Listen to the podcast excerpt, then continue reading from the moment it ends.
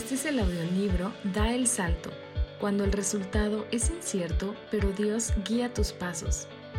Escrito y narrado por Andrew Moses.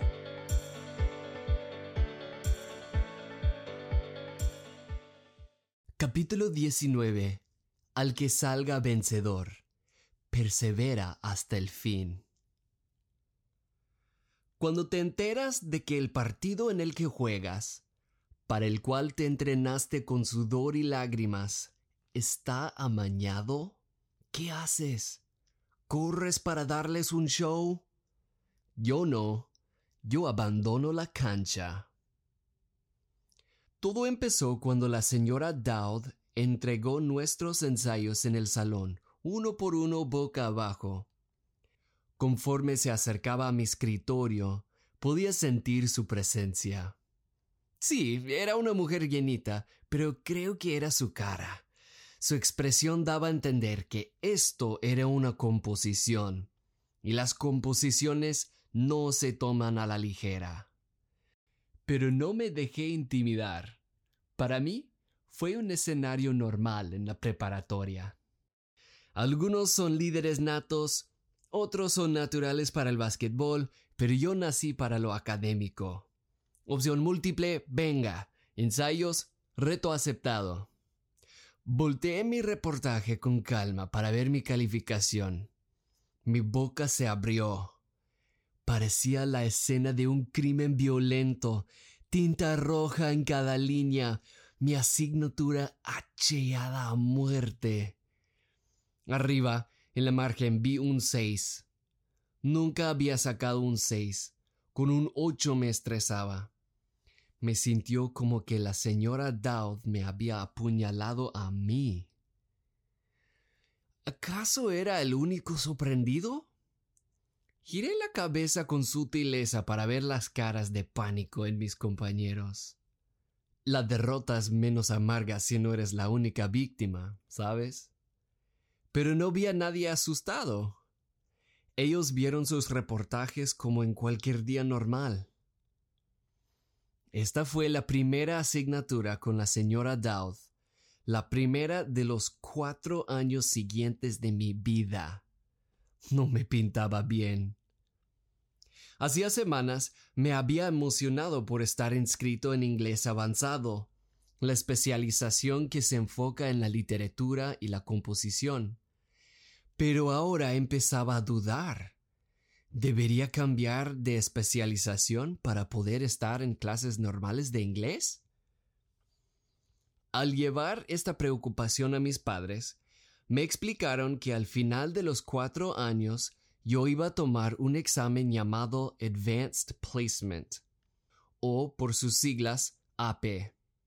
Si yo pasaba, me iban a dar créditos universitarios, los cuales podían valer más de tres mil dólares concluí que sí podía aguantar hoy para beneficiarme en el futuro.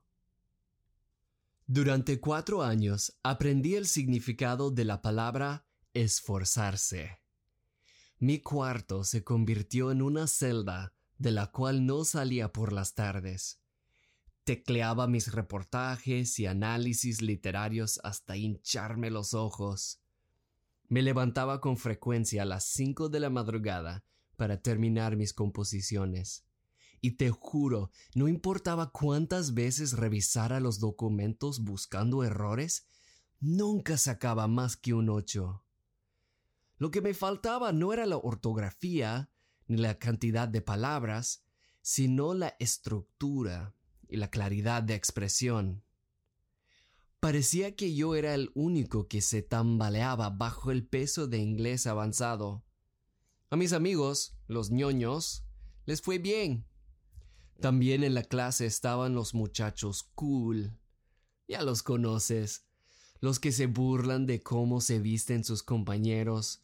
Los que sonríen a la maestra pero la maldicen a su espalda. Definitivamente no eran ratones de la biblioteca.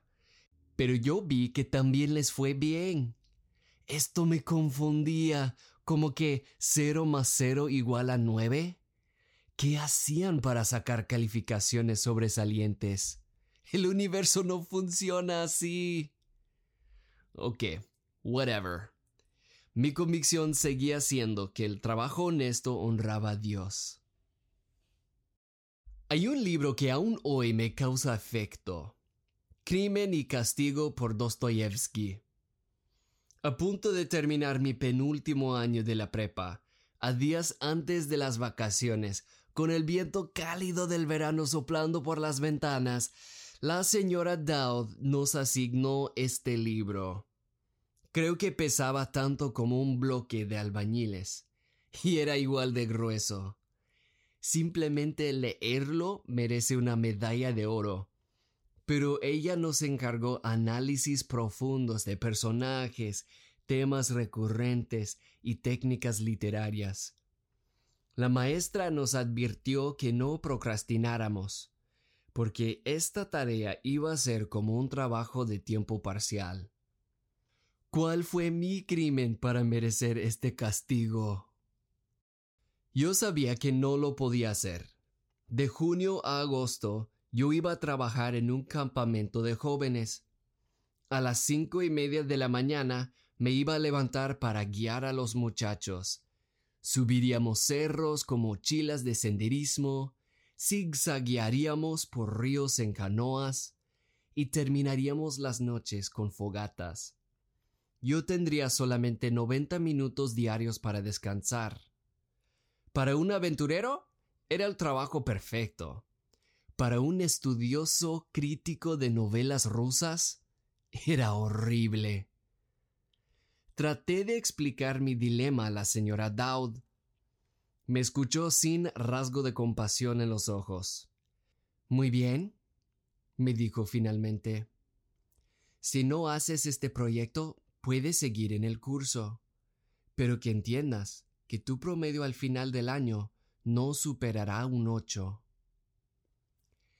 Esas palabras me llegaron como balas, balas que atravesaron más que un diploma de papel y más que mi ego, atravesaron mi futuro. Las universidades te aceptan y te ofrecen becas con base en tu promedio. Pero ya no podía cambiar de carril mi especialización me obligaba a tomar la materia con ella. Mi único consuelo era el examen AP. Quedaba en el horizonte, pero ahí estaba, el destino de este viaje. Pasó el verano y ya estaba de vuelta en la preparatoria en mi último año. Las hojas otoñales de los árboles se ponían amarillas y rojas y se caían. El viento frío las arrastraba por las calles. De igual modo, yo di vuelta tras vuelta de las páginas de los libros del curso. Las hojas también salían de mi impresora. Redacción tras redacción, yo empezaba a comprender cómo estructurar mis ideas, cómo expresarme con claridad. Todo esto me hace pensar en otras personas estresadas, había una ciudad llamada Pérgamo en el Imperio Romano. No soy arqueólogo, pero leí que era una ciudad avanzada, la Bogotá o la Chicago de sus tiempos. Ahí andaban los chicos cultos, sentados en cafés hipster, escribiendo sus blogs con chai lattes. Ok, tal vez no. Pero en serio, Pérgamo sí era un foco literario, con una biblioteca de renombre. De hecho, los libros de la Edad romana se llamaban pergaminos, porque se inventaron en aquella ciudad. Curiosamente, los lugares más civilizados a veces resultan ser los más bárbaros. Es ahí donde la política es un soborno y el amor una orgía. Es ahí donde las leyes protegen a los peces gordos explotan a los débiles. Y si tu oración a Dios es hágase tu voluntad en la tierra, tú tienes un problema. No puede hacerse la voluntad de Dios y la del emperador a la vez. Si escoges obedecer a Dios, tu día a día consiste en resistir al sistema. Así vivían los cristianos de Pérgamo. Cristo les habló así. Sé dónde vives, allí donde Satanás tiene su trono. Sin embargo, si es fiel a mi nombre. No renegaste tu fe en mí, ni siquiera en los días en que Antipas, mi testigo fiel, sufrió la muerte en esa ciudad donde vive Satanás. Apocalipsis 2:13 ¿Donde Satanás tiene su trono? Si hay alguien en el mundo que pudiera reclamar que el juego está amañado en su contra, sería un residente cristiano en esa ciudad. Cuando el que no tranza no avanza, y todos menos tú están en marcha, te hace cuestionar la eficacia de tu integridad. Al menos a los pergaminos sí. Algunos flaquearon y se permitieron hacer trampa, ya que participaron en la idolatría, la inmoralidad sexual y falsas enseñanzas. Dos mil años después de Pérgamo, de vuelta en Portland, mi día llegó. Con la seriedad de astronautas a puntos de despegar, la maestra nos explicó el procedimiento. Caminaríamos en filas a la biblioteca. El coordinador externo abriría una caja oficial que había venido desde Washington, D.C. Cada uno de nosotros recibiríamos el examen en un paquete sellado. La próxima cosa que supe fue que yo estaba en la mesa con el examen enfrente de mí. El reloj ya había empezado. Nos vigilaban. Mi lápiz temblaba en mi mano. Leí los textos pero las palabras y renglones se derritieron hasta que vi una sopa de letras. Parpadeé fuerte. Eché una mirada al reloj. Sequé el sudor de mi sien. Retomé la lectura. Robé otro vistazo al reloj. Andrew, piensa. Se me acababan los minutos. No sabía qué escribir, pero tenía que llenar el formato enfrente de mí con palabras. Moví la pluma poniendo tinta en la hoja. Creo que señalar palabras en el diccionario al azar habría producido una redacción más coherente. Esta vez no me importó la estructura de mis ideas, ni la claridad. ¡Tiempo! anunció el coordinador externo. Lápices en la mesa, exámenes en los sobres, sobres en la caja, la caja a FedEx. Hundí mi pie en el acelerador de mi camioneta y dejé la escuela atrás en el humo de mi caucho. El turno escolar apenas había empezado y nunca me había saltado las clases, pero eso ya no me importaba. Tenía que irme de ese lugar. Mis nudillos se pusieron blancos mientras ahorcaba mi volante. Después de manejar un rato, vi un parque y decidí estacionarme. No tenía rumbo, pero tenía que caminar, tenía que soltar los gritos en mí. Entré a la sombra verde, bajo las ramas de los maples que cubrían mi sendero. Mi mente se apresuró más que los pies. ¿Cómo fue posible esto? Que mis desveladas fueran en vano, que el esfuerzo no valiera nada. Este examen fue absurdo. El sistema escolar absurdo, la integridad absurda, quizá la vida misma era absurda. Mis compañeros no gastaban ni un pensamiento en Cristo y andaban con las estrellas titulares del equipo en carros rápidos, con novias para besar y becas para gastar en lo prometedor que era su futuro. De pronto una idea apareció y me encaró. Que ya no. No sería yo el tonto, ya no. Para muchos en los Estados Unidos, la universidad es la hora de reinventarse. Entonces, ¿por qué no yo? Reflexioné. De aquí en adelante viviré a mi manera. Si el trabajo honesto no me rendía nada, tomaría otro camino. Si andar con Dios solo me hacía tropezar, un nuevo camino me convendría bien. Ya se sentía como que una soga alrededor de mi cuello se me aflojaba. Nuevas fuerzas bombeaban por mis venas. Salí de la sombra de las ramas y empecé a atravesar un campo de fútbol hacia una loma alta. Allí sería el lugar para inaugurar el nuevo Andrew. ¿Alguna vez has querido saber qué te diría Jesús? ¿Que su voz te guiara por ese momento crucial? ¿Y si te escribiera una carta? Si tu respuesta es sí, estás en buena compañía. Esto es precisamente lo que Jesucristo hizo por nuestros amigos en Pérgamo. Leamos la primera parte aquí. El que tenga oídos, que oiga lo que el Espíritu dice a las iglesias. Al que salga vencedor. Apocalipsis 2:17. Hay una promesa para el que salga vencedor. Esta clase de persona fascina a Dios. Si lees los capítulos 2 y 3 de Apocalipsis, notas que Él se dirige al que salga vencedor en todas las cartas a las iglesias. En total, dice la frase siete veces. Es como si Él quisiera que cada persona del mundo sepa de salir vencedor. Lo curioso de la frase es que no dice a los que entran vencedores. Me hace pensar en las peleas que pasan en la televisión. Al inicio todos entran con su música tronando por los parlantes. Vienen con batas y capuchas, vienen con el respaldo de sus patrocinadores, entran vencedores. Pero eso no es lo que cuenta.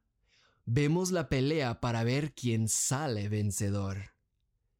Eso es lo que Dios quiere ver también. Le gusta ver las ganas y el valor que tenemos. Mira las palabras que Jesús utiliza cuando habla a las iglesias. Conozco tu duro trabajo y perseverancia Apocalipsis 2.2. Sé fiel hasta la muerte. 2.10. No renegaste de tu fe. 2.13. Retengan con firmeza. 2.25. Mi mandato de ser constante. 3.10. Aférrate a lo que tienes. 3.11. Esto no es vocabulario para debiluchos. En cada carta a las iglesias, Jesús les cuenta sobre las recompensas de salir vencedor. Así, los beneficios de la perseverancia se despliegan poco a poco. No caben en un solo comentario ni en una sola carta. Vamos a desmenuzar un par de ellos en un momento. El viento empezó a soplar mientras subía la loma. El pasto se meneaba por mis tobillos. Los árboles susurraban. Mis pasos hacia la cumbre se volvieron pesados, como si me acercara a la frontera de otro mundo. El aire me envolvió, pasó sobre mi cara como agua, y mi chaqueta se agitó en la corriente. Hay pocas veces en la vida cuando he sentido la presencia de Dios, pero lo que me rodeó ese día, no me cabe duda, fue más que el viento. ¿Será que confundes un golpe de la vida con un knockout? Pensé. ¿Vas a cambiar tu vida con Dios por otra a tu manera? Me di cuenta de que Jesús también estaba sobre una loma y tuvo que contestar la misma pregunta. ¿Escogería obedecer la voluntad de Dios Padre en vez de la suya? Que Él siquiera estuviera en la loma del Calvario era una injusticia indignante. Los gobernantes paganos lo hallaron inocente, no obstante, lo condenaron a muerte. La gente que lo alababa cuando entró a Jerusalén ahora le escupían maldiciones. Estaban asesinando al que resucitaba a otros. Con latigazos le abrieron la espalda al que sanaba a otros. Todo esto fue completamente absurdo. Después de que Jesús permaneció horas clavado en la cruz, el cielo del mediodía se oscureció, y él dijo, Todo se ha cumplido. Luego inclinó la cabeza y entregó el Espíritu. Juan 19, 30. Y entonces yo entendí que Jesús perseveró hasta el fin. Salió vencedor. Me caí de rodillas, con las lágrimas derramándose sobre mis mejillas. Todo se ha cumplido. Mi culpa terminada. Mi separación de Dios terminada. En la cruz del Calvario Dios convirtió lo absurdo en magnífico, porque Jesús sufrió en mi lugar. Me quedé ahí envuelto en su presencia, orando. Allí tomé mi decisión. Si yo sé que Dios abrió el camino para un final feliz, yo puedo perseverar en el interín. Querido oyente, sé que ves algunos minutos más en la barra de reproducción y naturalmente sabes que ahí la historia no termina. Así es cuando uno persevera. Hay sudor y lágrimas, pero luego viene lo mejor. No terminamos la carta a pergamino, ¿verdad? Leamos. Al que tenga oídos, que oiga lo que el Espíritu dice a las iglesias. Al que salga vencedor, le daré el maná escondido y también daré una piedrecita blanca en la que está escrito un nombre nuevo que solo conoce el que lo recibe. Apocalipsis 2, 17. ¿Qué es el maná? Esta fue la misma pregunta que los israelitas hacían mientras atravesaban el desierto. Dios les guiaba por un paisaje de polvo, no habían campos de maíz y no nacía agua. Eran condiciones ideales para morir a la intemperie. Pero cada mañana los israelitas amanecían para ver sobre la superficie del desierto una sustancia fina y escamosa. Con ella podían preparar pan que sabía galletas con miel. Dijeron, ¿qué es esto? O en su idioma, ¿maná? Ahora, si a diario te levantas para ver que la comida milagrosamente apareció, ¿qué concluirías? ¿Que tu viaje se sostiene por chiripa? ¿Por tu ingenio? Obviamente no. Tú sabrías que hay algo obrando a tu favor. Y no solo tú lo sabrías, sino todos los que se enteran.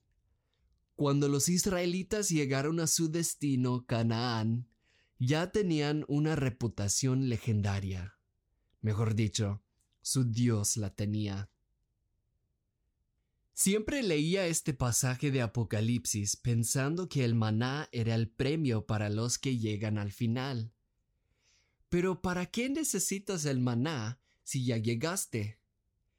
Hoy creo que se trata de seguirle a Cristo a donde vaya, y en retrospectiva verás lo que no podías ver en el momento, que era Él sosteniéndote por todo el camino. El maná escondido es solo la mitad de la promesa de Cristo en este versículo. También promete una piedrecita blanca con un nombre nuevo que nadie comprende aparte de aquel que lo recibe. Antes del reto, no te conoces a ti mismo pero al empujarte más allá de lo que creías posible, descubres de qué estás hecho. Mi amigo Alex corre maratones y cuando se pone filosófico me platica de sus experiencias. Yo lo escucho con atención, pero como yo no corro, por más que lo escuche, mi imaginación no alcanza a comprender lo que vivió. Solo Alex lo conoce.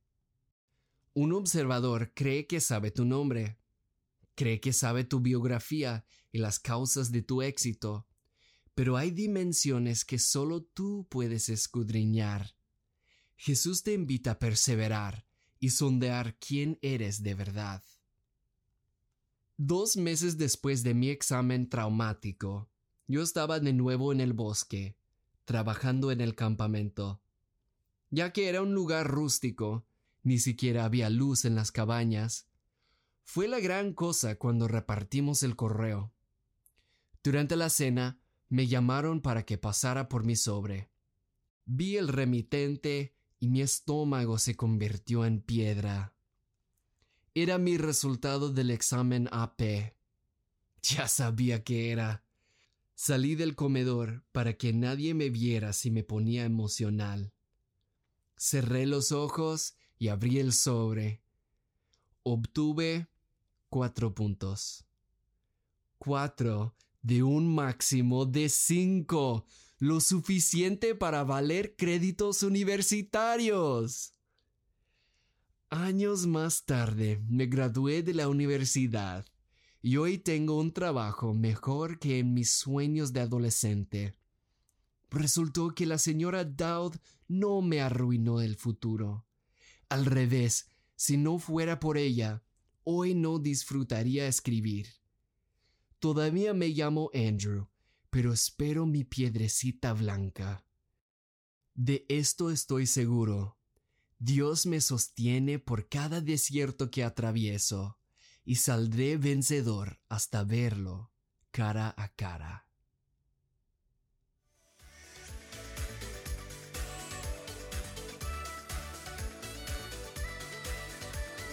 Gracias por escuchar este capítulo de Da el Salto. Si te gusta lo que escuchas, compártelo en tus redes